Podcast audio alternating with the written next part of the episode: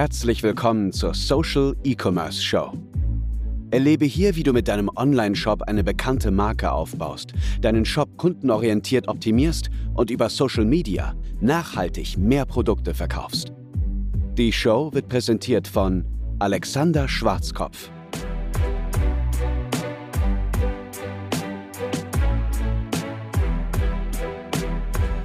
Steffen, hi.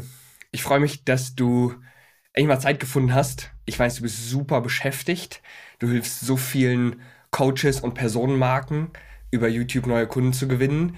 Äh, da freue ich mich natürlich riesig, dass du auch Zeit für mich gewonnen hast, ähm, mal über unsere Vergangenheit und über Marketing zu sprechen. Das haben wir in der Vergangenheit schon ganz, ganz häufig gemacht. Ich hoffe, du erinnerst dich noch an unsere regelmäßigen äh, Meetings im Café Alex ähm, wo wir mal darüber gesprochen haben, was gerade so passiert in der Marketingwelt auf Facebook, YouTube, Instagram, TikTok.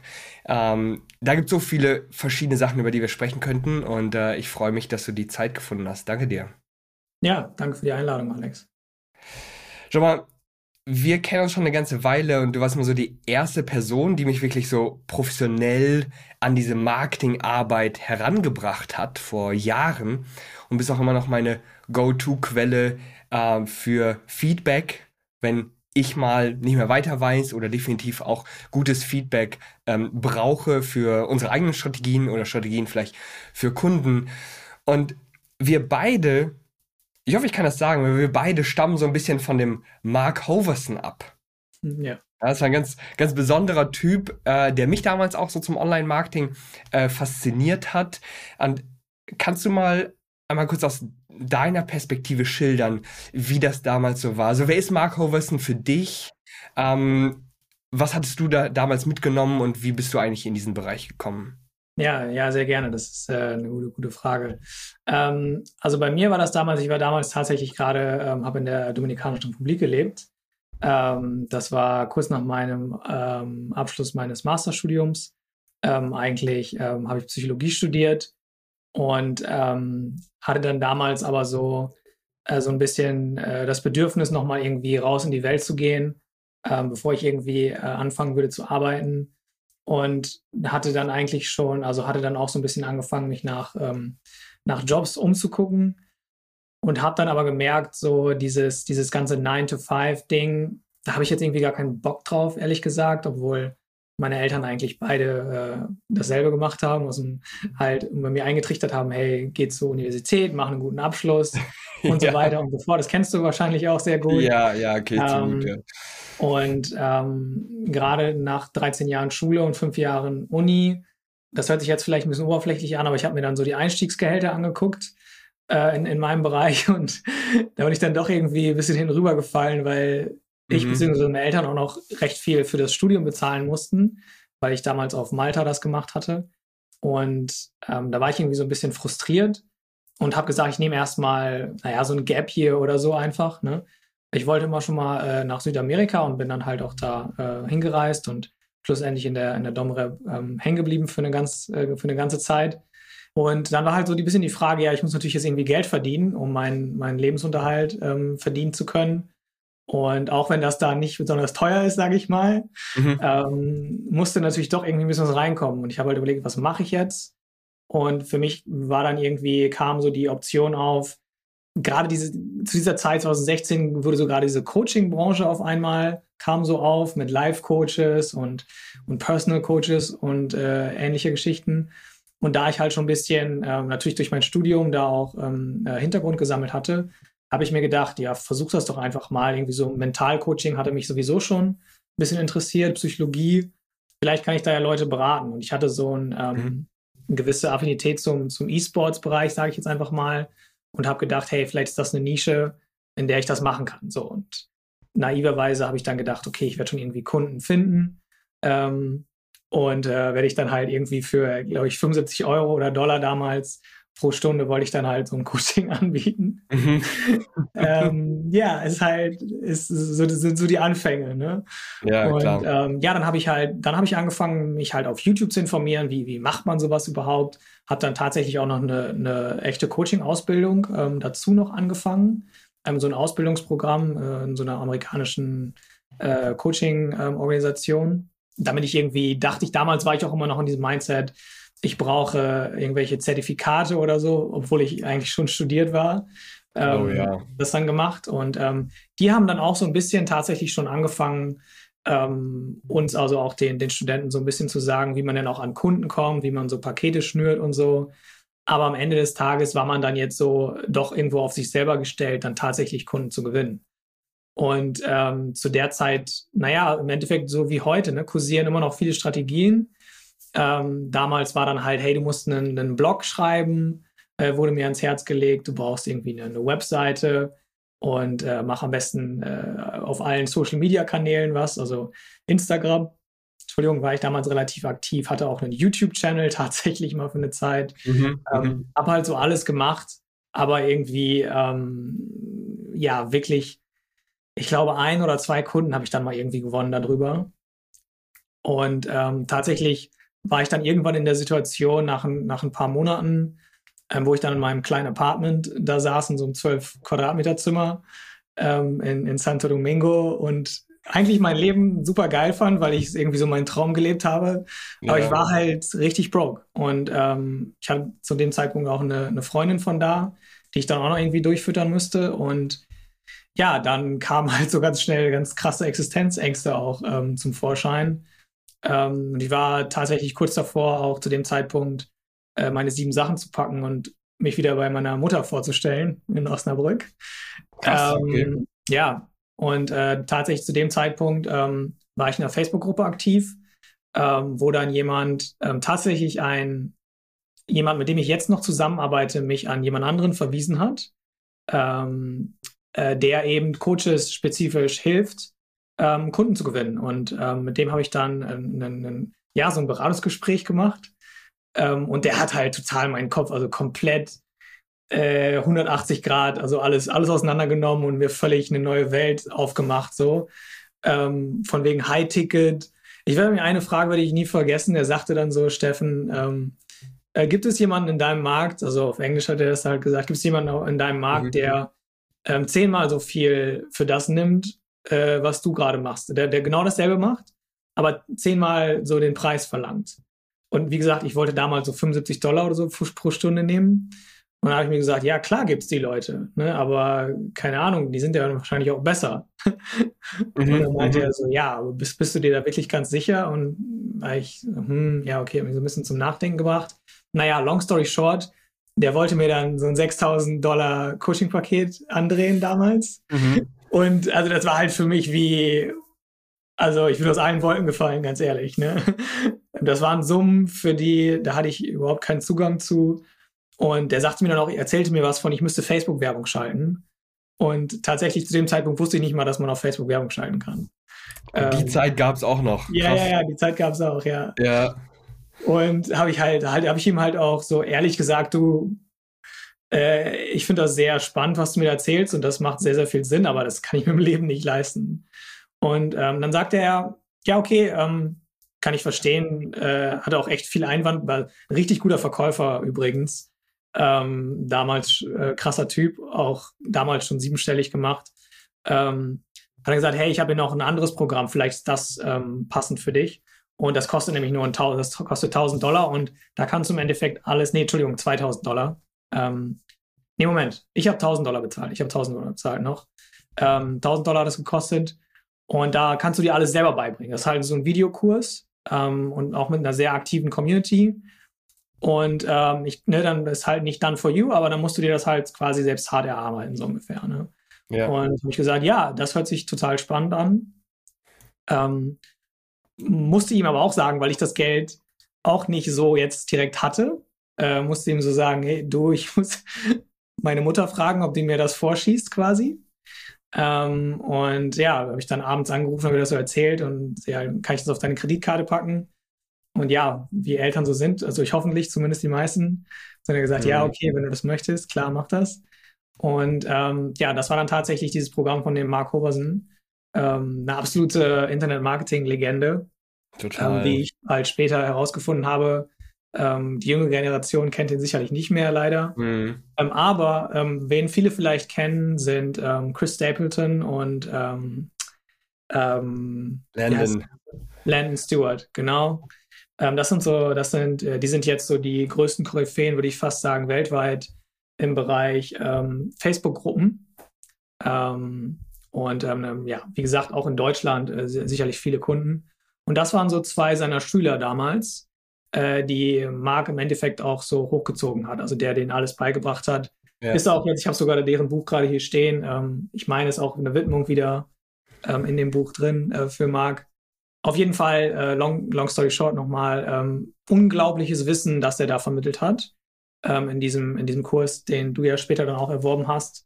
Ähm, wirklich von Facebook-Werbung über, ähm, der Chris hatte damals einen sehr coolen Kurs zu organischem, äh, äh, zum organischen ähm, Instagram. Instagram.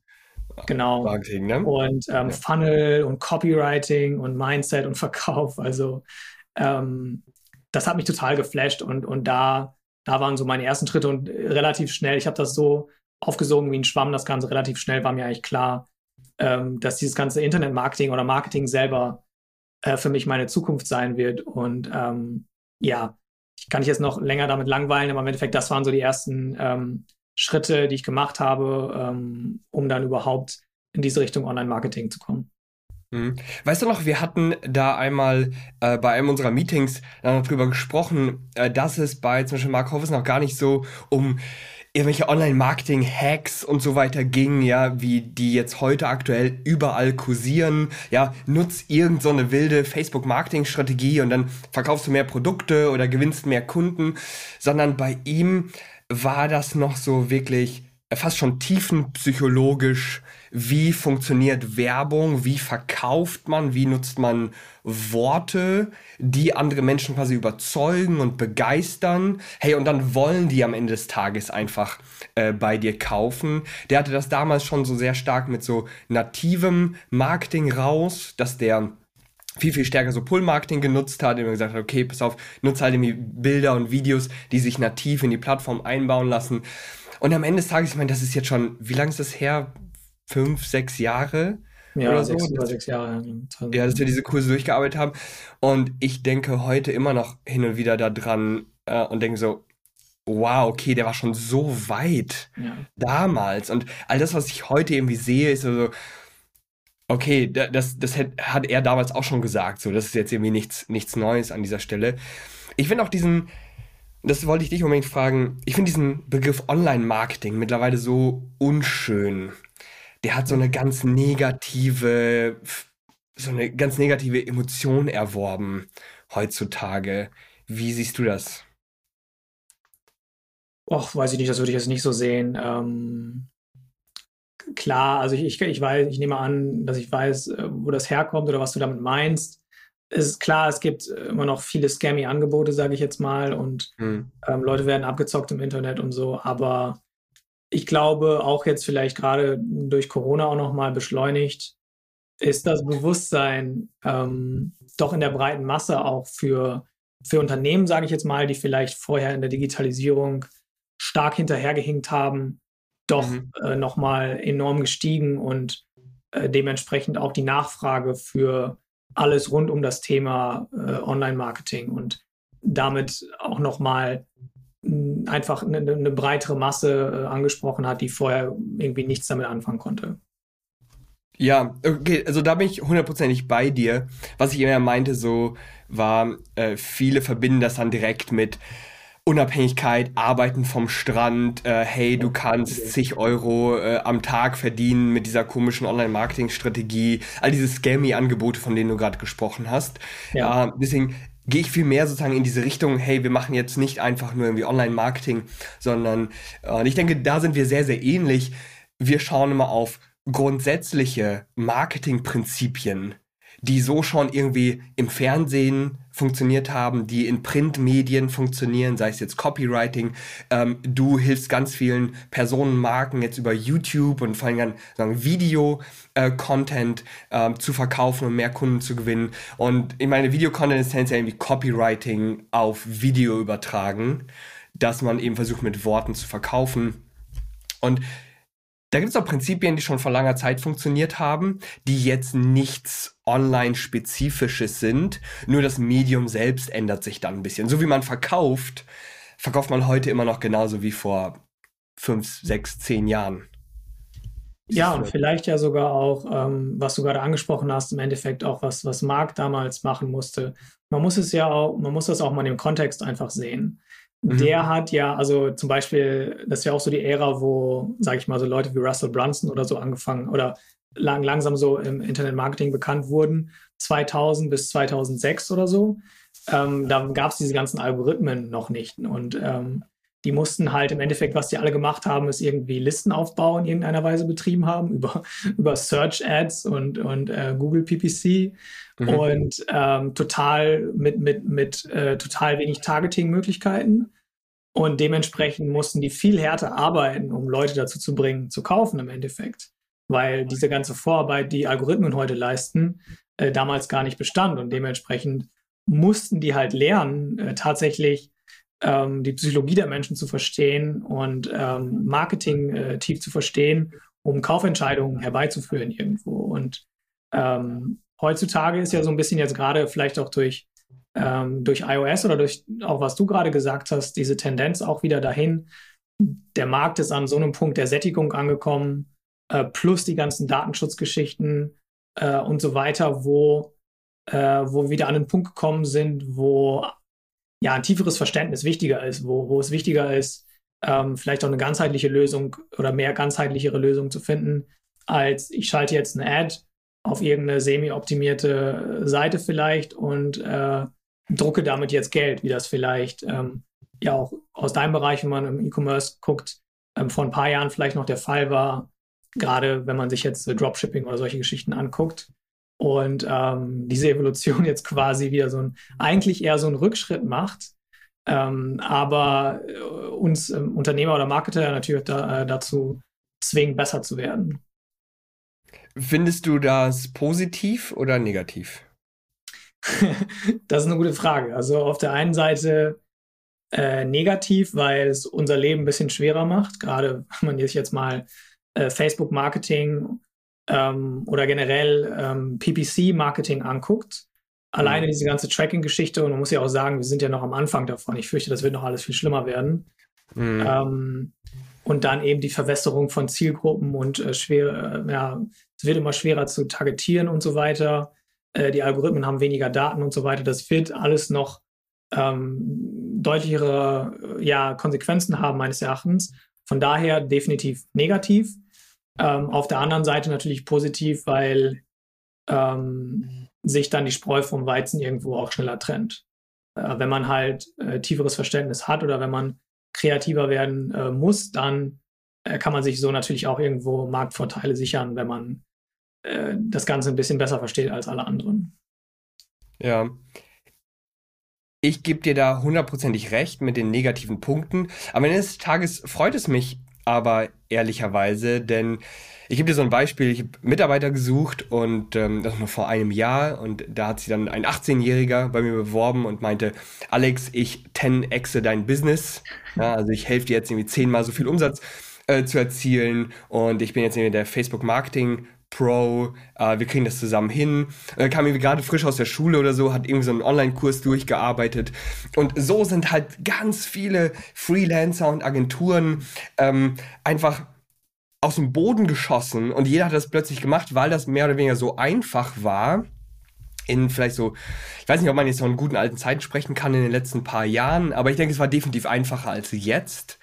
Und ich muss sagen, gerade weil ich da keinen Bock drauf habe, einfach nur stumpf irgendwelche Werbeanzeigen zu schalten und so eine Art Marketing-Daytrading zu betreiben. Ich glaube, da hast du auch nicht so viel Lust zu, einfach nur irgendwelche Klicks zu machen, ja. sondern wir wollen da wirklich irgendwie du willst Personenmarken aufbauen, ich will Online-Shop-Marken aufbauen, ich will helfen, hier wirklich etablierte äh, Geschäfte aufzubauen, die nachhaltige Umsätze erwirtschaften, anstatt jetzt irgendwie schnell ähm, durch irgendwelche Hacks äh, die Umsätze ähm, inflationär zu steigern. Und all die, die eben nur diese Hacks können, die sterben dann im Endeffekt natürlich aus. die kommen da nicht weiter, die können keine Marken aufbauen, die sind darauf angewiesen, irgendwie eine möglichst niedrige CPA jetzt schnell zu haben, bevor sie gesperrt werden, irgendwelche Konkurrenten ihre Produkte übernehmen, der Markt gesättigt ist und dann sind sie halt raus. Ja, das stimmt. Oder?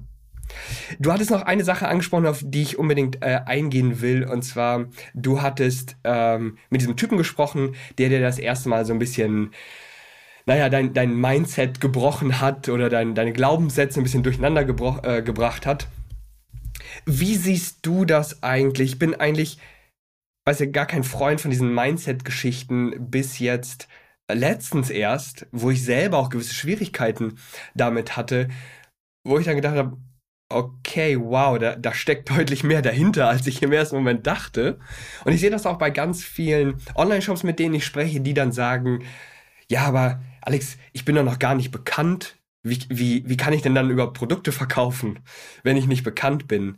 Wie ist das bei deinen Personenmarken und wie siehst du, was für einen Stellenwert haben Glaubenssätze bei der, bei der Arbeit, bei deiner Arbeit, beziehungsweise bei der Arbeit deiner Kunden? Ja, ich denke enorm. Also ich muss auch ehrlich sagen, das habe ich selber jetzt auch ähm, in, in, meiner Selbstständigkeit, äh, sehe ich das täglich eigentlich, dass ich da persönlich auch mit konfrontiert bin, ähm, hinsichtlich was, was wir machen sollten, ähm, wo wir als Unternehmer stehen im Endeffekt. Äh, da, äh, da ist, äh, weiß nicht, keine Ahnung, 80, 90 Prozent äh, Mindset irgendwo dahinter. Ne? Und ähm, klar, in der Zusammenarbeit mit Kunden weiß ich jetzt nicht. Also ähm, manchmal muss man schon so ein bisschen, ähm, vielleicht so ein bisschen nachhaken und gucken, okay, wo wollt ihr denn wirklich hin? Und ähm, vielleicht verkauft ihr euch auch gerade unter Wert. Ähm, wenn, wenn man gerade, wenn so Plateaus ähm, irgendwo jetzt schon seit einer seit einer Weile vielleicht bestehen. Aber also jetzt direkt in unserer, in, in unserer Agenturarbeit, sage ich mal, mit unseren Kunden ist das jetzt kein so ein, ähm, so ein großes Thema, würde ich sagen. Es ist eher mhm. dann natürlich ein großes Thema hinsichtlich äh, der Marketingkampagnen für unsere Kunden. Also äh, die Glaubenssätze mhm. äh, der Zielgruppe äh, in irgendeiner Weise äh, natürlich zu kennen, zu verstehen, zu brechen okay, auflösen, ja, ja. etc. Ne, das ist natürlich äh, das A und O im, im Marketing, im Copywriting. Ähm, da würde ich sagen, äh, hat das halt einen, größeren, einen deutlich größeren Stellenwert. Auf einen Glaubenssatz ähm, will ich trotzdem gerne einmal eingehen, bevor wir dann auf unser Hauptthema äh, zurückkommen. Und zwar, äh, du machst ja hauptsächlich YouTube-Ads für Personenmarken und äh, Coaches. Ähm, wir sind noch viel bei Facebook-Ads was wir eben für unsere Online-Shop-Kunden machen. Eine Frage will ich dir aber trotzdem stellen, und zwar, wir haben ja beide schon für einige große Unternehmen, ja, da waren auch Online-Shops dabei, da waren Personenmarken dabei. Wir haben ähm, beide schon großen Unternehmen geholfen und viele haben dann so die Gedanken, dass diese großen Marken komplett andere Dinge machen. Also die machen irgendwas ganz Außergewöhnliches. Die haben Strategien, die ähm, unmöglich nachzumachen sind für so kleinere äh, Online-Shops, jetzt zum Beispiel in meinem Fall. Und ich sage dann aber immer allen, hey, pass auf, die kochen auch nur mit Wasser. So, die können einige Sachen einfach richtig gut, definitiv. Ja, die kennen viele Dinge über ihre Zielgruppe, aber ich würde dich einfach gerne mal fragen, wie siehst du aus deiner Perspektive? Also, was unterscheidet so richtig erfolgreiche Unternehmen, Personenmarken, Online-Shops von noch weniger erfolgreichen? Was, was machen die anders? Tja, das ist eine sehr gute Frage. Ähm, ich würde tatsächlich sagen, dass das Ganze, dass das Ganze sehr inkrementell ist. Also, ähm, dass Menschen halt, was du gerade schon gesagt hast, ähm, die vielleicht an einem, äh, jetzt gerade erst anfangen oder so, ähm, denken, dass da irgendwie Magie hintersteckt oder so. Aber am Ende des Tages ähm, würde ich dir da zustimmen, dass das, dass das halt gar nicht der Fall ist, sondern äh, in aller Regel haben diese Unternehmen halt über Jahre hinweg ähm, irgend so eine inkrementelle Arbeit geleistet, die dazu geführt hat, dass die jetzt da stehen, wo sie sind.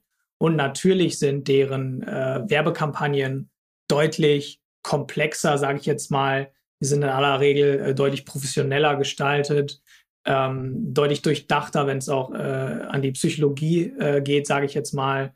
Ähm, aber am Ende des Tages, äh, auch gerade was jetzt vielleicht auch im Backend passiert, in, in den Ad-Managern oder so, Ähm, das ist nicht viel anders als das, was äh, wir auch mit kleineren Marken machen. Ähm, man muss natürlich sehen, äh, dass das Thema Bekanntheit, also gerade im, äh, in, in dem Bereich der Personenmarken, spielt schon eine große Rolle. Das, das darf man nicht. Ähm, ich meine, bei, bei, bei Online-Shops genauso. Also äh, da hat man ja. ja. mehr so diesen Begriff der Brand einfach noch da auch, mhm. ähm, die ja vieles mitträgt. Das muss man ganz, das muss man ganz ehrlich sagen. Aber ja. auch da, das ist ja ein, ein Konzept oder ein Konstrukt, das auch über Jahre hinweg erstmal ähm, geschaffen wurde, das auch nicht irgendwie durch eine crazy Marketingkampagne jetzt auf einmal ähm, entstanden ist, sondern das ist auch, hat viel mit Exposure zu tun. Das heißt, dass die Leute ähm, diese Brand oder diese, dieses Unternehmen immer wieder über einen langen Zeitraum gesehen haben ähm, und dementsprechend schon ein großer Trust-Faktor einfach äh, besteht, der gleich, gleichermaßen ja auch dazu führt, dass, ähm, dass man weniger überzeugen muss. Und das ist bei, also das, das, das sehe ich bei äh, großen Personenmarken auch immer wieder. Ähm, wenn ich jetzt zum Beispiel unsere Kunden vergleiche mit jetzt jemandem, der ähm, in seinem Markt vielleicht ganz, ganz oben steht, dann, ähm, dann sind die Marketing-Messages meines Erachtens oft nicht mal besser, äh, sondern äh, diese Leute sind aber einfach schon so bekannt, dass, mhm. ähm, dass sie das nicht brauchen, sage ich mal, sondern dass viel einfach über ihre Bekanntheit getragen wird und über eine gewisse Omnipräsenz, über, über ja auch viele Kanäle. Die sind meistens dann auf allen äh, Social Media unterwegs. Die Leute haben vielleicht schon, schon stundenweise Content von diesen Personen äh, konsumiert auf allen möglichen Medien und äh, sind dementsprechend in der ähm, im Customer Journey, Journey auch schon viel, viel weiter als, ähm, als jemand, der jetzt einfach nur eine Ad schaltet zum Beispiel und ja. versucht jetzt einen kalten Kontakt zu, ähm, zu überzeugen, eine Kaufentscheidung zu treffen. Das bedeutet aber im Umkehrschluss nicht, dass halt diese, diese großen Marken äh, keine sehr guten Agenturen oder äh, Marketingteams im Hintergrund haben. Ne? Aber die Strategien per se ähm, sind jetzt äh, nicht anders, würde ich sagen. Hm. Da fällt mir immer so ein, da, da spielt dieser Satz immer eine ganz wichtige Rolle und zwar ist so Consistency over time die sind halt super konsistent, die haben halt permanent gutes Material, sind immer sichtbar und darüber fast schon automatisch. Also nicht ganz, da muss man auf viele Dinge achten und so, aber ähm, wenn sie permanent präsent sind, bauen sie natürlich diese Bekanntheit auf. Ich würde sagen, kurzfristig, um jetzt kurzfristig Kunden zu gewinnen, ist das gar nicht so entscheidend. Aber um sich langfristig im Markt zu etablieren, musst du viele Dinge natürlich sehr, sehr gut machen und äh, auch immer bekannter werden an dieser Stelle. Lass uns über äh, YouTube und dazu dann auch passenderweise Facebook äh, sprechen. Wie kam es eigentlich dazu? Du warst jahrelang also auch mein, mein Mentor in Sachen Facebook-Ads und äh, warst da so stark aktiv, dass du dann jetzt rüber gewechselt bist zu YouTube, hast so eine 180-Grad-Wendung gemacht. Ähm, was passiert? Ähm, ja, ich glaube, das kam so ein bisschen, also es kam jetzt vielleicht nicht gar nicht so spontan oder so äh, kurz überlegt, wie das vielleicht dargestellt hast. Ähm, das stimmt schon. Ich hatte einfach, also es hat mehrere Gründe, würde ich sagen. Also einmal ähm, ein Grund war sicherlich, ähm, dass wir uns ähm, von Resonance ein bisschen ähm, umorientiert haben, was unsere Zielgruppe halt angeht. Mhm. Ähm, also wir im Endeffekt nur noch mit, äh, mit Personenmarken und ähm, ja, Bereich Experten, Coaches, Berater äh, zusammenarbeiten. Und diese Zielgruppe einfach äh, sich sehr für YouTube-Marketing oder YouTube-Werbung anbietet, äh, aus verschiedenen Gründen. Da kann ich später nochmal drauf eingehen. Mhm. Äh, das war so der eine Punkt. Und äh, der andere Punkt ist sicherlich klar, diese ganzen Geschichten mit, mit iOS und äh, Datenschutzgeschichten auf Facebook, äh, die waren schon sehr, sehr nervig und haben auch dazu geführt, dass wir äh, auf Facebook definitiv schlechtere Ergebnisse als vorher erzielt haben. Ähm, aber ich glaube, für mich persönlich jetzt war auch einfach ein, einer der Gründe, dass ich irgendwie keine Lust mehr hatte, dass ich irgendwie was Neues brauchte. Mhm. Ähm, also ich habe selber schon jetzt, äh, ähm, seit, äh, ich glaube, 2019 ähm, äh, YouTube-Kampagnen geschaltet, auch immer. Äh, nebenbei auch für, für Kunden zum Beispiel. Ähm, das heißt, äh, ich hatte da auch immer schon ähm, ein Auge auf die Plattform gleichzeitig, sage ich mal. Ähm, aber ich glaube, das waren dann halt so diese, diese ganzen Punkte zusammen, wo ich gedacht habe, so ich brauche jetzt irgendwie was Neues und ich glaube, das ist für diese Zielgruppe, oder ich weiß, Ähm, diese Zielgruppe kann da sehr, sehr gute Ergebnisse mit erzielen. Und gleichzeitig ähm, glaube ich auch, dass der deutschsprachige Markt an so einem Punkt ist, wo ähm, YouTube jetzt äh, stark explodieren wird. Äh, gerade in, mhm. gerade in dem Bereich, in dem ich tätig bin, ähm, ist es noch sehr, ist es noch totaler Underdog meines Erachtens, vor allen Dingen im Vergleich zu Facebook. Ähm, das ist ähm, auf dem Amerika amerikanischen Markt zum Beispiel nicht mehr so ganz der Fall. Ähm, da gibt es schon deutlich mehr Player, die auch YouTube erfolgreich nutzen. Und ähm, da habe ich einfach so die Marktentwicklung gesehen, wo ich, wo ich gesehen habe, dass Facebook immer äh, saturierter war im Endeffekt, immer gesättigter wurde und, ähm, sage ich mal, die, die Vorteile immer kleiner wurden und dann die ganzen Algorithmusgeschichten noch dazu kamen und Datenschutzgeschichten, äh, wo ich gesehen habe, so da ist eine Plattform, die noch total unterschätzt wird und ähm, auf der, glaube ich, jetzt äh, dieses und die nächsten Jahre sehr, sehr starkes Wachstum stattfinden wird. Wo siehst du so ein bisschen die größten Unterschiede? Ähm, vielleicht kannst du auch da nochmal unterscheiden zwischen jetzt Online-Shops und äh, Personenmarken und Coaches oder ich sag nachher noch was zu Online-Shops, aber einfach aus deiner Perspektive jetzt, ähm, wo bietet sich Facebook jetzt auf jeden Fall noch an? Wo sind da die Vorteile? Wo sind die Vorteile auf ähm, bei YouTube? Ja, also ich denke, ähm, der größte Fort oder der größte Unterschied, sage ich mal, liegt in dem, in dem Werbemedium selber und, und in dem Nutzerverhalten tatsächlich auf der Plattform. Ganz klar, YouTube ist eine, ist eine reine, sage ich jetzt mal, 99-prozentige Videoplattform. Es gibt auch, äh, Bilder haben mittlerweile auch ihren kleinen Platz, sage ich mal. Ähm, aber ganz klar natürlich, der absolute Fokus ist auf, auf ähm, Videowerbung oder auf Videos generell. Das mhm. ist schon mal ein, ein großer Unterschied ähm, zu Facebook, sage ich mal, wo natürlich auch Videos ähm, eine Rolle spielen. Aber auf YouTube ist halt die Tendenz deutlich mehr zu Longform-Content. Also auch, äh, wenn man sich jetzt YouTube-Creator anguckt, selber, die YouTube-Videos sind, äh, YouTube sind alle im Schnitt äh, deutlich länger jetzt als irgendwelche Videos, die man jemals auf, ähm, auf Facebook sieht.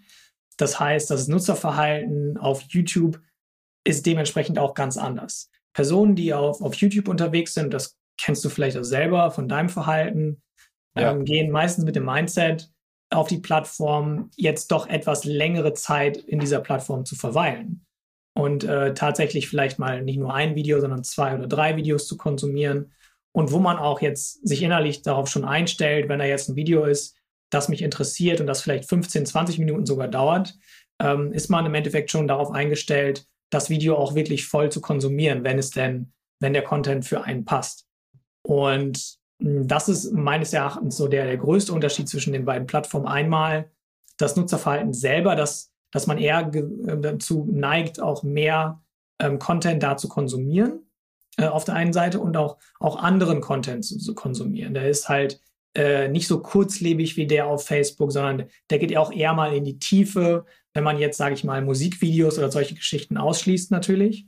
Mhm. Ähm, gibt es ja auch sehr viel, es gibt so Studien, die sagen, 70 äh, Prozent aller, aller YouTube-Searches sind sogenannte How-to-Searches. Mhm, also wie ja, kann ich ja. etwas äh, machen? Das heißt, ähm, da, ist, da spielt äh, der, der Faktor Bildung auch eine große Rolle.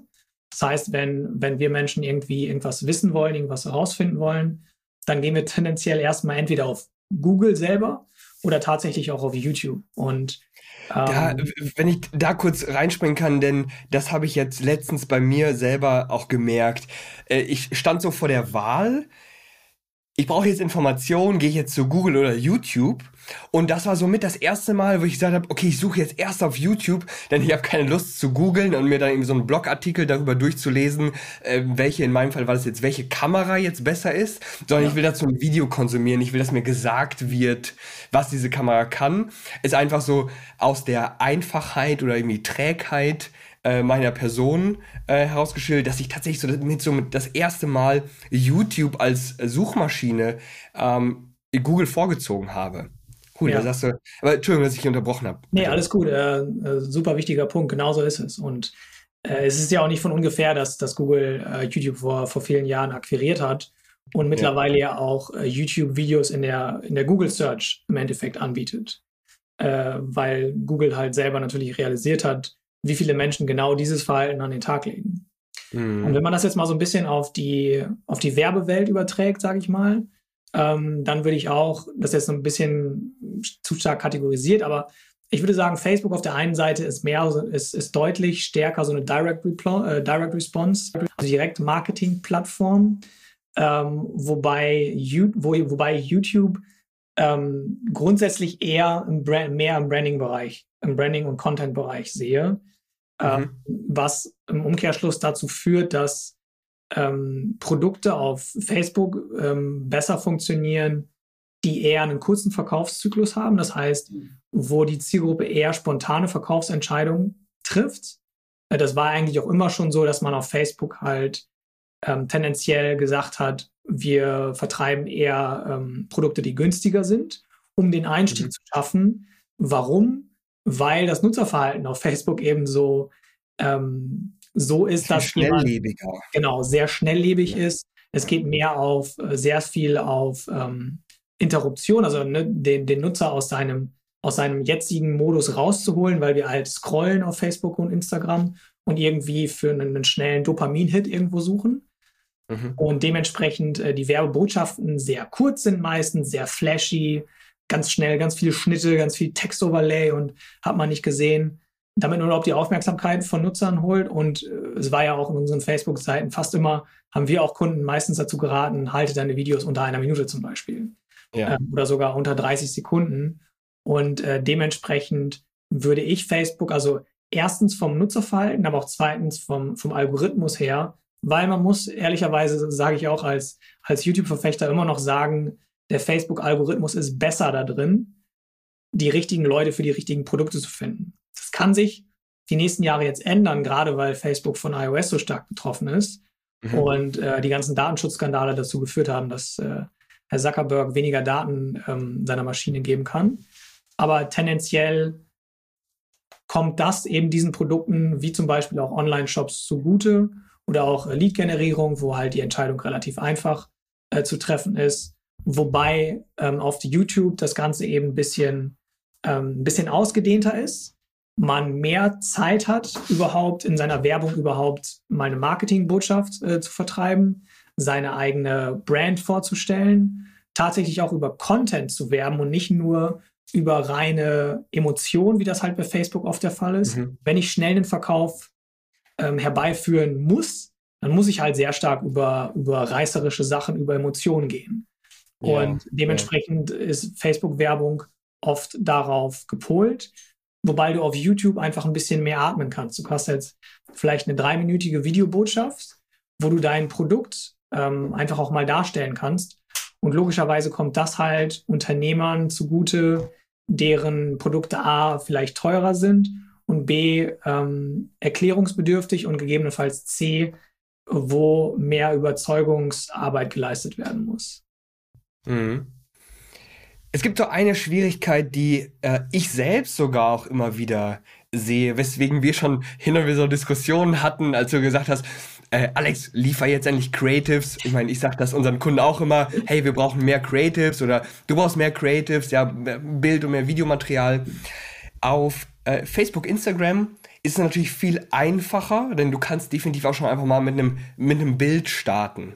Ich habe zum Beispiel eine Kundin verkauft äh, Kinderklamotten, die hat äh, ganz viele wunderbare Fotos einfach mit ihrem iPhone 13 gemacht.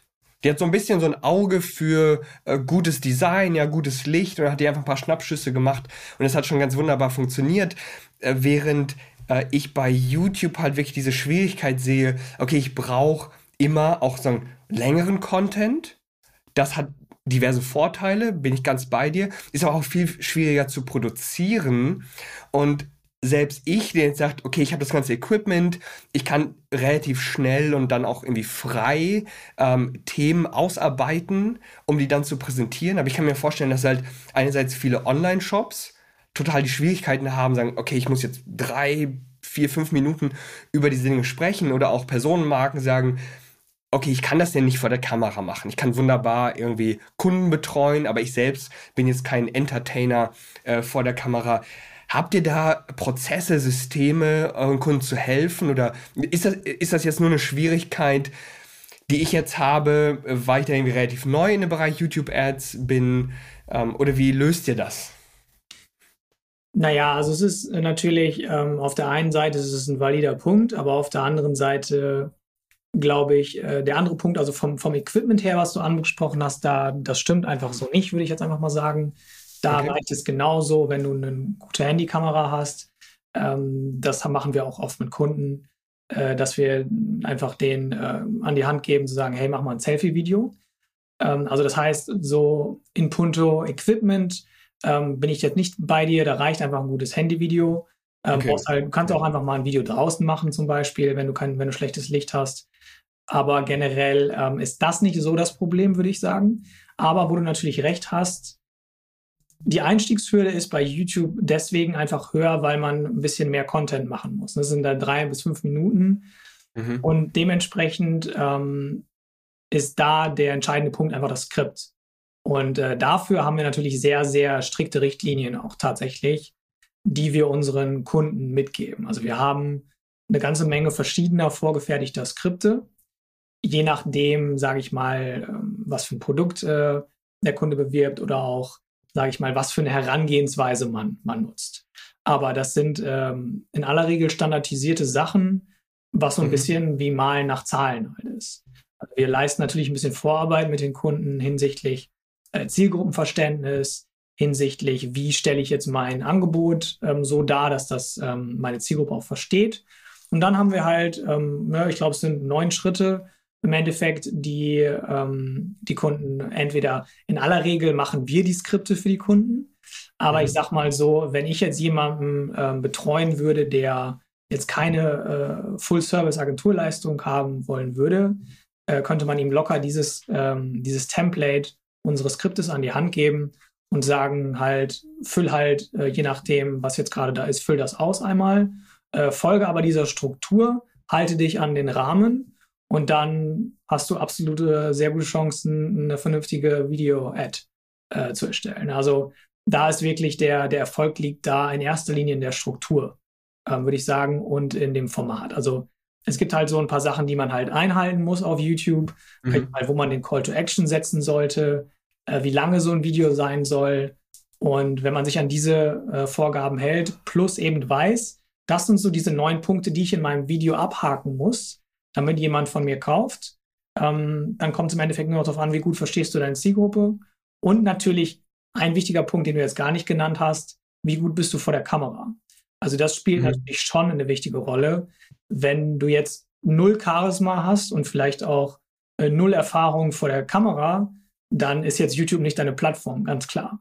Aber ich sag ja. mal, für unsere Kunden, die im Endeffekt alle irgendwo Experten sind auf ihrem Gebiet, äh, in aller Regel haben die irgendwelche Erfahrungen mit Public Speaking, ähm, auf, auf Bühnen gesprochen, weil sie es halt selber müssen, ne, um, um ihre Expertise auch überhaupt yeah. in den Mann oder yeah. die Frau zu bringen. Von daher ist es meistens eher zweigrangig. Aber um das abzuschließen, man muss ganz ehrlich sein, dass Performance vor der Kamera einen großen Einfluss darauf hat, wie gut das Skript performt, keine Frage.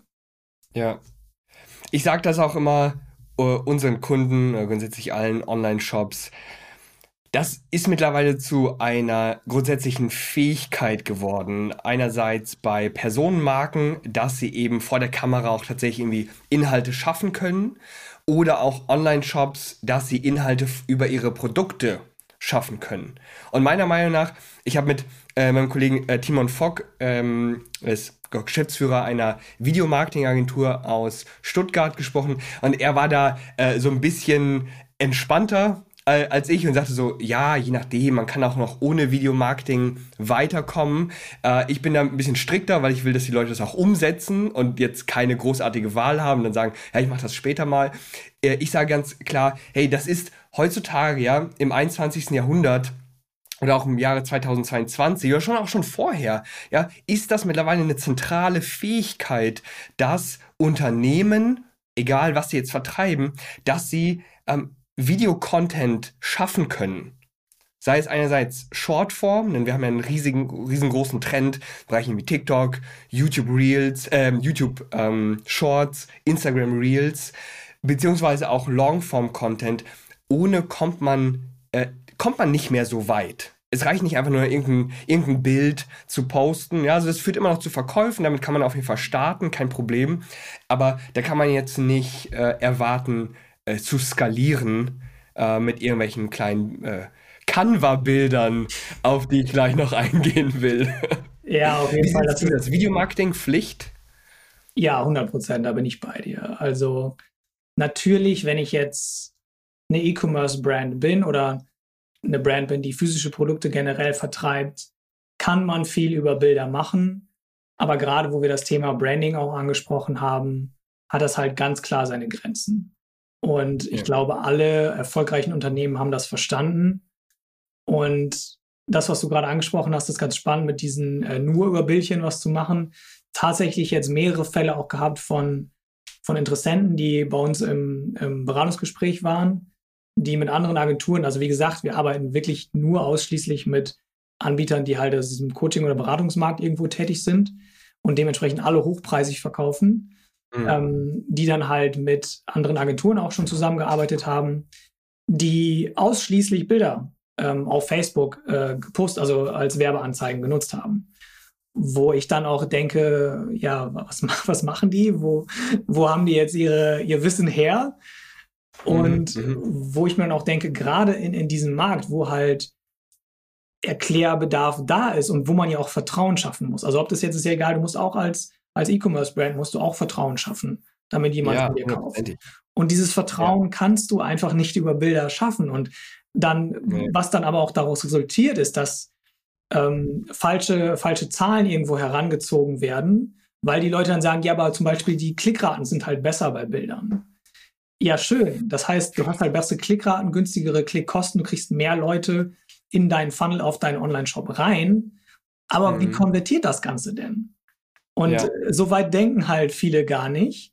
Und wenn wir denen dann sagen, oder wenn ich denen dann sage, ja, es ist doch kein Wunder, dass das nicht funktioniert, dann sagen die, ja, aber ich habe mal Video probiert und dann waren die Klicks halt dreimal so teuer, so ungefähr. Ne?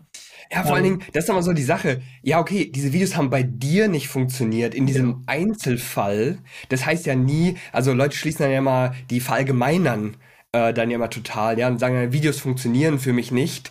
Äh, das ist noch die, das ist noch nicht ganz so schlimm wie Werbung funktioniert für mich nicht, Ja. aber es fällt halt in den gleichen äh, Topf. Und ich meine, es gab da schon vor Jahren ähm, so eine Facebook-interne Studie, die dann gesagt haben, okay, Video-Ads sind irgendwie erfolgreicher. Wenn man da jetzt genauer hinschaut, dann waren das irgendwie 10, 15 Prozent, die Videos jetzt tatsächlich besser waren.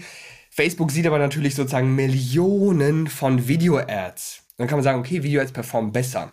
Im Einzelfall ist es natürlich total schwierig, das zu bewerten.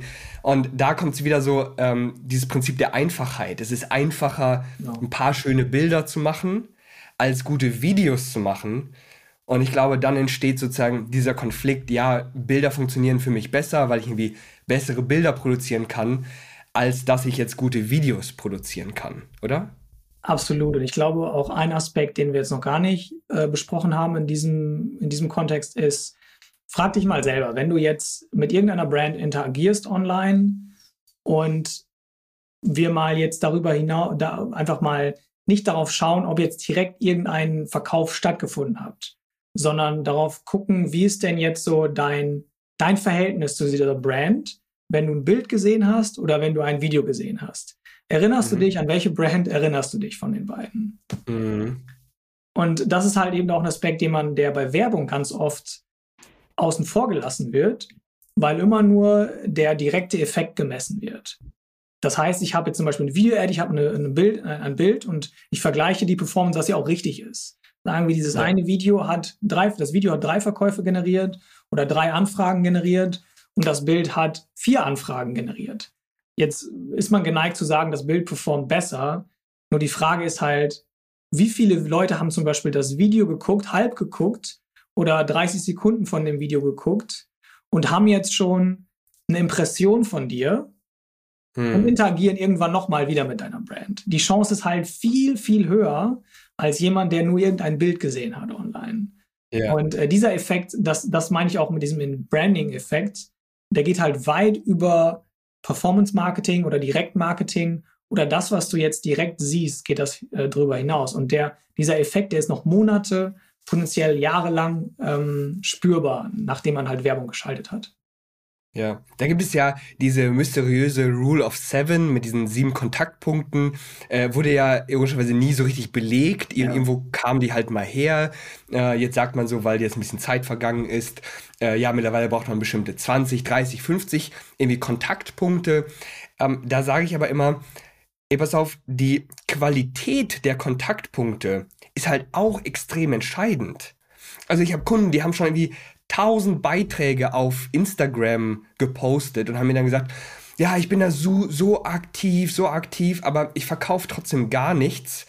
Und dann gucke ich mir diese Bildchen an und es war einfach nur so, das Produkt freigestellt auf weißem Hintergrund, so ja. super langweilig, als würde es, ähm, als würden irgendwie Personenmarken jetzt permanent nur so Porträtbilder von sich posten, ohne irgendwie einen interessanten Text zu schreiben, ohne dass irgendwas hängen bleibt. Und ich meine, wenn du jetzt zehn, also sagen wir, nee, machen wir es noch krasser, wenn du jetzt 100 qualitativ schlechte Kontaktpunkte hast, weil du einfach irgend, irgendwelche Inhalte ausspielst, oder du hast vielleicht fünf richtig hochwertige Kontaktpunkte mit längerem Videocontent, das sind ja, da sind ja Welten dazwischen. Richtig. Absolut. Ja. Und da finde ich, die, die Arbeit, die du da machst, ist halt so wertvoll, indem du den Leuten halt zeigst, okay, wie produzierst du tatsächlich guten Videocontent, weil die teilweise noch so feststecken von vor ein paar Jahren, wo das mit diesen Bildchen halt noch irgendwie ging. Ja? Wie sollten denn eigentlich so Werbeanzeigen auf YouTube aufgebaut sein? Du hast da jetzt von so neun Punkten gesprochen. Kannst du irgendwie so einen goldenen Nugget mitgeben, vielleicht so einen kurzen Prozess, einen kurzen Aufbau, auf dem man sich so, an dem man sich langhangeln kann und sagen kann, okay, wenn ich eine, wenn ich so ein Video strukturiere von drei Minuten, was sollte da rein? Ja, auf jeden Fall. Also man braucht im Endeffekt braucht man gar nicht unbedingt diese neuen Punkte. Wir, wir, wir geben denen unseren Kunden natürlich mit, weil wir einfach wissen, das ist das, das was am besten funktioniert. Aber ja. ich sag mal, es gibt im Endeffekt drei äh, entscheidende ähm, Teile einer, einer erfolgreichen YouTube-Ad. Das ist einmal äh, der Hook, das ist also der Anfang im Endeffekt, der Aufhänger, sage ich mal, deiner Ad. Da muss mhm. man halt etwas äh, generieren, was auf jeden Fall Aufmerksamkeit ähm, erhascht bei deiner Zielgruppe, was, was sehr zielgruppenrelevant ist. Ja. Und äh, wo man im Endeffekt auch schon so langsam so ein bisschen das Versprechen überhaupt seiner, äh, seiner Video-Ad mitteilt. Das sind so die beiden Punkte, die man in diesem ersten, ähm, in diesem ersten Teil des Hooks auf jeden Fall abarbeiten sollte. Mhm. Und ähm, der Mittelteil, und das ist eigentlich auch das, was die allermeisten, äh, gerade auch im deutschsprachigen Raum auf YouTube oder mit YouTube-Werbung falsch machen, ist meines Erachtens versimplifiziert, ist dass du musst deinem Kunden irgendeinen Aha-Effekt mitgeben. Also gerade jetzt in der, in der Branche, in der ich tätig bin. Das ist jetzt im, im E-Commerce-Bereich das nicht so der Fall. Das ist ganz klar. Mhm, ja. Ähm, das heißt, ich muss, ähm, wie gesagt, Nutzer wollen auf YouTube Content konsumieren, bei dem sie was lernen. Und Ads funktionieren immer dann auf einer bestimmten Plattform gut, wenn sie plattformgerecht dargestellt werden. Und diesen Mehrwert, äh, diesen, diesen Wissensaustausch, der muss auch in der Werbung stattfinden. Das heißt, dieser Mittelteil sollte immer ähm, ähnlich wie auch guter YouTube-Content eben so gestaltet sein, dass äh, deine Zielgruppe echten Mehrwert von dir ähm, bekommt und ähm, Content eben sein, der dich als Experten äh, gut darstellt und wo du halt ähm, dem Interessenten zeigen kannst, hey, da ist ein, da ist ein Aspekt, den, den kanntest du vielleicht noch nicht zu deinem spezifischen Problem. Also der, derjenige guckt dein Video ja überhaupt, weil du ihm in dem ersten Teil, in dem Hook, irgendwo gezeigt hast, da ist irgendwie was gerade in deinem Leben oder in deinem Business, ähm, was besser sein könnte oder wo du jetzt gerade ein spezifisches Problem hast, aber du eigentlich irgendein anderes Ziel damit erreichen möchtest. So. Und mhm. quasi diese Brücke musst du zum gewissen Maß in deinem Mittelteil ähm, schlagen. Also das heißt, Du musst deiner Zielgruppe schon so einen kleinen Brotkrümel dalassen, der aber so stark ist, dass jemand sagt, hey, der Alexander oder der Steffen, von dem habe ich jetzt gerade was gelernt, der scheint ja echt auf diesem Gebiet was drauf zu haben. Und das reicht eigentlich schon. Mehr muss das gar nicht sein. Also man muss diesen Effekt haben, dass jemand sagt, okay, da höre ich mir jetzt mehr an. Und, und dann kommt man im mhm. Endeffekt schon in den dritten, in den letzten Part, der im Endeffekt immer der, der Call to Action ist. Und äh, der Call to Action sollte immer natürlich äh, darauf ausgelegt sein, was danach kommt. Also was kommt, nachdem jemand von deiner Ad wegklickt. Wenn du zum Beispiel ähm, ein kostenloses Training anbietest, dann sollte man ganz kurz einmal darstellen, ähm, das bietet sich auch eben gerade bei diesem Format gut an, weil du, du gibst ein ganz bisschen Mehrwert oder gibst einen Mehrwert in der Ad und sagst, hey, wenn mhm. du mehr zu diesem Thema nimmst, es gibt nämlich noch, äh, ich habe dir jetzt gerade den ersten Schritt gezeigt, aber es gibt noch Schritt zwei, drei und vier.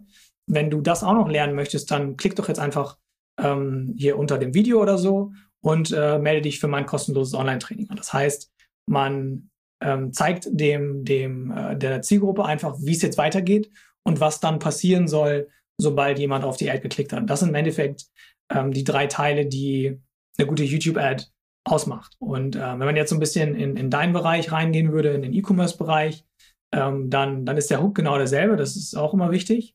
Ähm, halt irgendwas ja. zu finden, was halt Relevanz hat zu deinem Produkt oder auch das Problem, das dein Produkt tatsächlich löst. Ähm, oder ähm, eben die Situation, in der sich deine Zielgruppe gerade befindet. Was für ein Ziel hat die und in welcher Relation steht das zu deinem Produkt? Und der Mittelteil in, in deinem Fall äh, wäre dann tatsächlich eher ähm, davon geprägt, was sind, die, was sind die Benefits deines Produktes, was sind die Features, also das ist da deutlich erklärender, sage ich mal. Was macht ja. das Produkt eigentlich? Äh, was für Vorteile hat das? Und was aber auch wichtig ist, wie, ähm, ähm, ähm, wie performt das äh, hinsichtlich anderer Produkte in dem Markt? Ne? Was sind die mhm. Unterschiede von ja. deinem Produkt zu jetzt anderen Brands? Und dann kommt auch der Call to Action im Endeffekt. Ja. Und der Call to Action ist in diesem Fall ja häufig äh, direkt darauf, dass du das Produkt dann kaufen sollst. Genau. Ja, und ohne sich jetzt noch weiter großartig zu informieren. Ich fand das total cool, dass du mir das, das zum ersten Mal erklärt hast.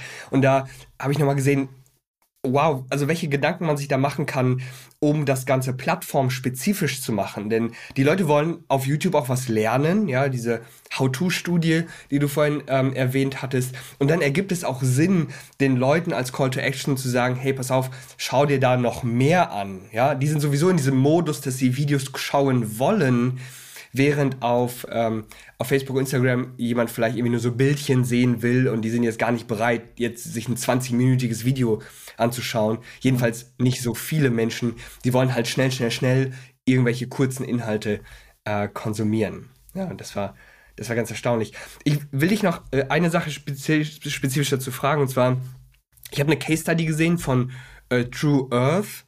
Äh, du kennst vielleicht deren Ad ich habe sie dir jetzt im äh, vorher auch nicht geschickt. ist, glaube ich, nicht so schlimm. Ich kann es ja auch kurz erklären. Die war nämlich ganz simpel und ich frage mich, ob sowas heute noch funktioniert, denn die haben halt einen großartigen Return on Ad Spend äh, gehabt. Ich habe die Zahlen jetzt so nicht mehr im Kopf, aber das war äh, irgendwas, irgendwas zwischen 5, 6, 7 oder so. Mhm.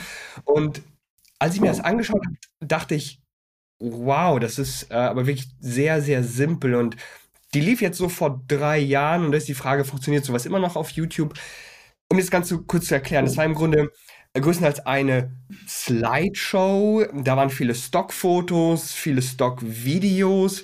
Es ging um Umweltverschmutzung und das Produkt selbst ist ein sehr nachhaltiges Produkt. Das war jetzt, glaube ich, ähm, äh, weißt du, so ähm, nachhaltiges Spülmittel oder, oder Waschmittel ähm, an dieser Stelle.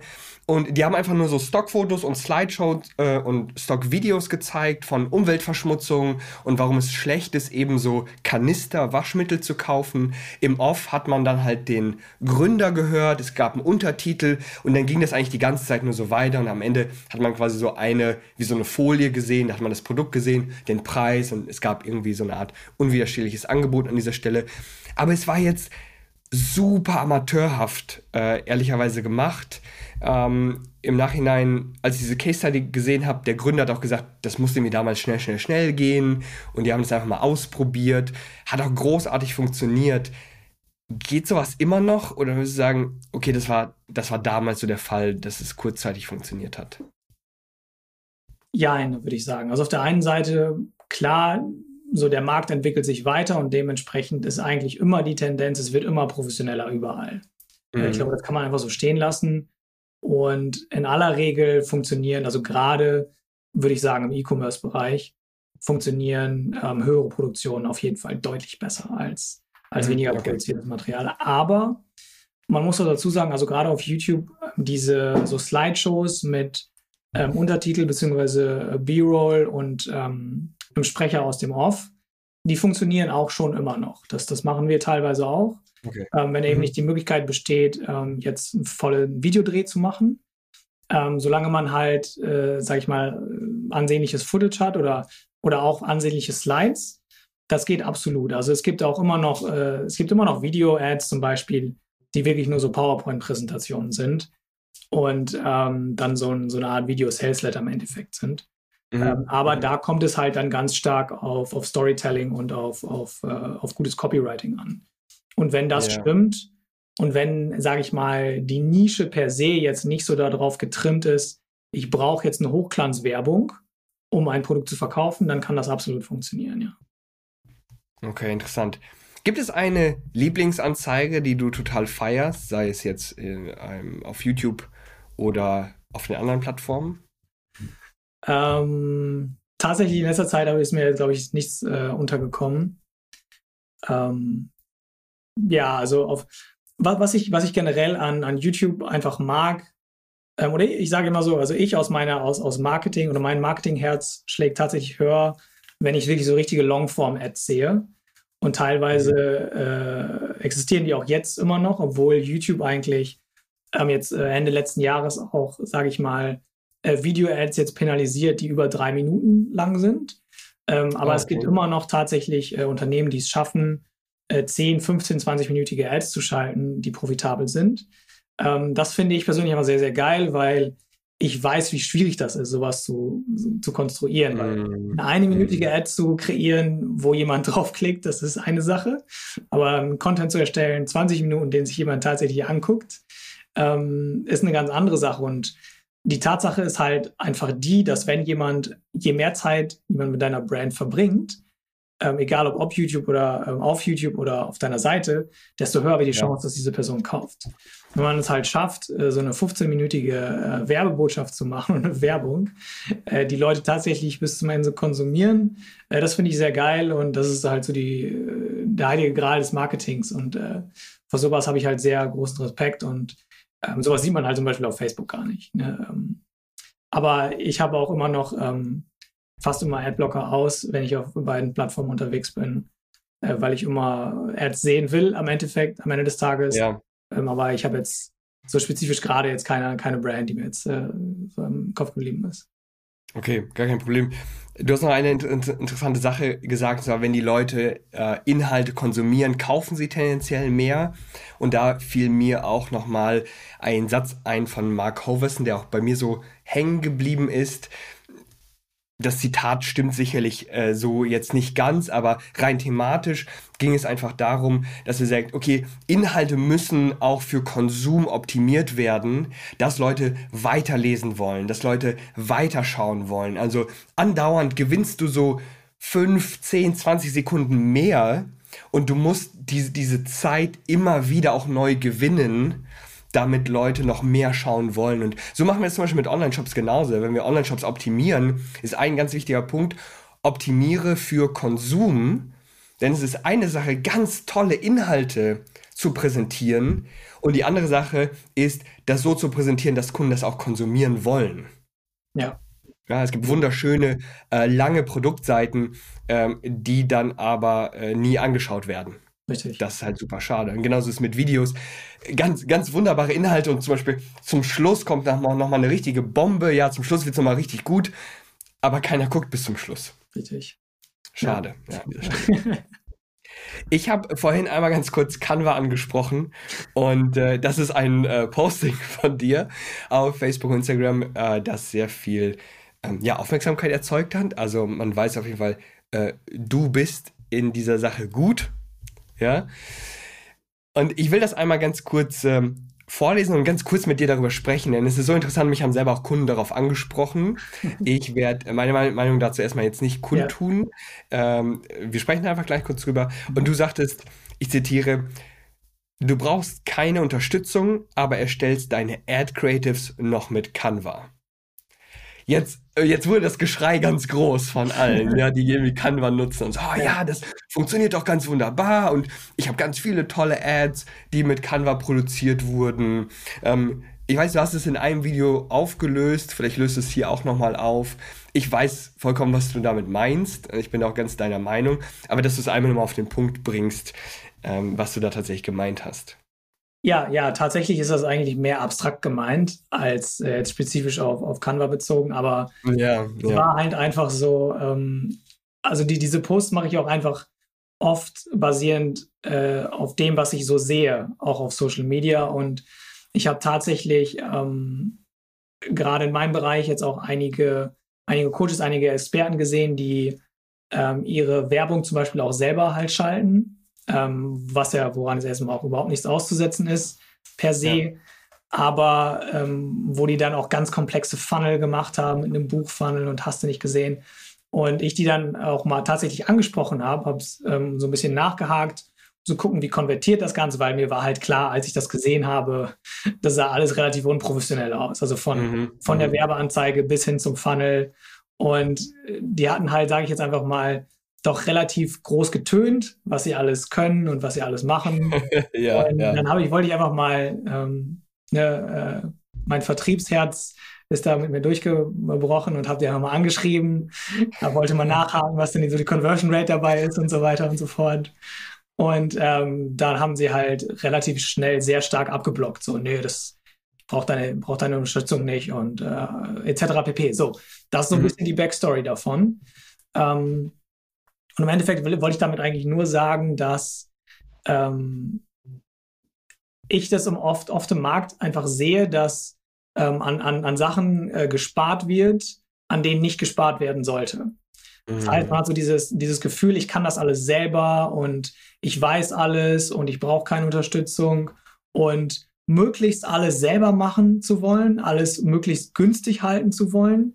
Und da ist halt Canva so sinnbildlich dafür, weil äh, Canva ist für alle, die es nicht kennen, ist halt so, eine, so ein Design, so ein Design-Tool, Online-Design-Tool, teilweise kostenlos, teilweise gibt es auch Premium. Ähm, Möglichkeiten, um, um mehr Sachen freizuschalten. Und ja, wenn man jetzt so kompletter Anfänger ist, sage ich mal, oder wenn man auf einem kompletten äh, Budget unterwegs ist, dann ist das eine mhm. Möglichkeit, einfach mal Social Media Bilder oder, oder Ads oder sowas zu machen. Aber ähm, da ist natürlich ein ganz großes Aber dabei, weil wir alle wissen, wenn, wenn man nicht selber irgendwie eine Affinität zu Design hat, was meines Erachtens die absolute Grundvoraussetzung ist, von jemandem, wenn ich eine Diskussion mit jemandem habe, der sagt, ich, ich nutze trotzdem Canva und es funktioniert, ja. In aller Regel bist du jemand, der in irgendeiner Weise äh, Zugang zu Design hat. Aber die allermeisten Menschen haben diesen Zugang definitiv nicht. Mich eingeschlossen. Ich habe schon früher auch öfter mal versucht, was mit Canva zu basteln. Es hat nie funktioniert. Also ich mhm. weiß auch selber, wovon ich da rede. Und es geht aber einfach im Endeffekt da, ähm, es geht im Endeffekt darum, dass die Leute versuchen wollen, mit möglichst wenig Geld und möglichst wenig Aufwand ähm, ein gutes Ergebnis zu realisieren. Und äh, diese Mischung funktioniert halt nie. Ähm, und selbst wenn mir jemand halt sagt, weil halt so viel Aufschrei da auch kam, ist halt von vielen, die, die es irgendwie nutzen und damit halt auch halb, halbwegs Ergebnisse erzielen, ist halt trotzdem das Mindset dabei entscheidend. Und äh, das habe ich halt auch dann oft gechallenged, indem ich gesagt habe, ja, ähm, zeig das Ganze doch mal einem Designer und äh, sag dem oder frag den, ob das Ganze gut ist und ob er oder sie das nicht besser machen könnte, wenn er das selber machen würde. Und mhm. dann kam halt nicht mehr viel. Ne? Das heißt, ja. die Tatsache, also einmal die Tatsache, dieses Mindset, ich will immer nur das günstigste nehmen und damit halt komme ich irgendwie über die Runden, äh, ist erstmal ein schlechtes Mindset, das ist klar. Und dann zu sagen, ja, ich brauche aber mhm. Hilfe. Ne? Das ist halt so, ich habe einfach ein großes Ego, ich will mir das nicht zugestehen, bla bla bla. Also so steckt dahinter. Zweitens, selbst wenn das funktioniert, selbst wenn ich das aus aus, nicht aus Kostengründen nutze, sondern vielleicht aus Effizienzgründen, ähm, heißt das nicht, dass es nicht besser geht. Heißt es nicht, dass du da nicht 30, 40, 50 Prozent, wenn es jetzt um Werbung geht zum Beispiel, mehr rausholen könntest. Und da ist dann, da ist auch so ein Mindset dahinter, was ich oft sehe. Die Leute erstellen irgendwas und vielleicht haben sie haben halt irgendwas gegen die Wand geklatscht und aus irgendeinem Grund, weil vielleicht das Angebot ist gut, es funktioniert und dann wird aufgehört. Dann wird nicht mehr, dann wird nicht hinterfragt dann wird nicht optimiert, dann wird nicht gesplittestet und äh, dementsprechend mhm. wird nie eigentlich das Ergebnis erreicht, was man eigentlich erreichen könnte. Und das sind im Endeffekt diese zwei Dinge, an denen ich mich halt ähm, ja so ein bisschen aufgehangen habe und was mich halt im Endeffekt dazu inspiriert hat, das so zu machen, ne, diesen, diesen Post zu, zu erstellen. Ja, ja, habe ich, hab ich mir auf jeden Fall schon gedacht. Canva ist immer so ein bisschen das Photoshop des kleinen Mannes oder der kleinen Frau und ich finde, zum Einstieg ist es ganz wunderbar, um das mal zu testen. Und wenn man jetzt nur so Kleinigkeiten macht, irgendwie, ich will da jetzt einen Satz auf dem Bild drauf haben oder so, dann würde ich dafür jetzt selber auch keinen Designer, oder hätte ich damals jetzt keinen Designer oder keine Designerin dafür engagiert. Aber du hast vollkommen recht, ne? Man, die Erwartungshaltung muss halt stimmen. Pass auf, ich will jetzt irgendwie skalieren auf, ähm, ich investiere jetzt 1000 Euro am Tag in Werbeanzeigen, um daraus jetzt 3, 4, 5000 Euro Umsatz zu ziehen. Wird das irgendwie kostenlos mit Canva funktionieren? Wahrscheinlich nicht. Genau so ist es. Ja, sehr wahrscheinlich nicht. Will ich jetzt damit anfangen und will ich jetzt mal so 30, 40, 50 Euro am Tag investieren und dann mal so ein bisschen den Zeh ins Wasser halten und gucken, wie reagiert die Zielgruppe da drauf. Hey, dann, ja, go for it. Ja, dann nutzt ja. mal Canva. Aber das ist mehr so ein Einstieg, äh, um, um das Ganze auszuprobieren, oder mehr, mehr halt auch nicht. Ja, ja, vielleicht eine Sache, noch. Geschrei war groß. Ja. ja. auf jeden Fall. Vielleicht eine Sache, die ich noch hinzufügen sollte, ist äh, generell auch dieses Thema Design vielleicht ähm, ist ja auch im, im E-Commerce-Bereich riesengroß und generell, es gibt da ja auch äh, wirklich äh, viel oder breit gefächerte Studien zu, wie hoch der Einfluss von Design auf Conversion Rate ist. Und mhm. das ist etwas, wofür viele auch nicht so dieses Bewusstsein haben, ähm, dass da ja auch komplett außen vor gelassen wird. Ähm, denn wenn, also das ist auf der, das ist sowohl im E-Commerce äh, der Fall, aber auch bei, bei Hochpreisanbietern wie bei uns, äh, spielt halt Design und Außendarstellung eine große Rolle. Und Total, das wird halt oft ja. ähm, nicht so wahrgenommen und dementsprechend auch nicht so praktiziert, was im Umkehrschluss immer zu schlechten, Ergeb äh, immer zu schlechteren Ergebnissen führt. Ja, ja. Ich meine, Design ist etwas so Emotionales und wir wissen halt alle, eine Emotionen verkaufen halt vor allen Dingen in erster Linie vor den, vor den reinen äh, Informationen und vor der reinen Logik. Ähm, total. Ja, also Kleider machen Leute. Und ich sage mal, Kleider machen Leute und Designs machen Brands. Genau so. Ähm, häufig so. Eine letzte Sache, bevor wir Schluss machen. Äh, ich habe einen äh, wunderbaren Spruch äh, letztens gehört, den ich äh, wirklich gut fand für Marketing, äh, Vertrieb, Verkauf für alle Unternehmen. Und äh, ich würde einfach ganz kurz einen Kommentar von dir haben wollen. Und der ging so. Bienen fängt man mit Honig und nicht indem man sie mit einem Kescher jagt. Ich fand das wirklich großartig als, ähm, als Metapher zu Pull- und Push-Marketing, dass man jetzt Leuten nicht einfach nur seine Botschaft, seine Produkte irgendwie reindrückt, ja, kauf, kauf das jetzt, das ist genau das, was du haben willst, sondern gerade in dem, was du gesagt hast, dass man den Leuten erstmal Content gibt und die dann natürlich auch einfach mehr wollen, äh, das spiegelt sich ganz wunderbar in diesem, in diesem Satz wieder. Was meinst du?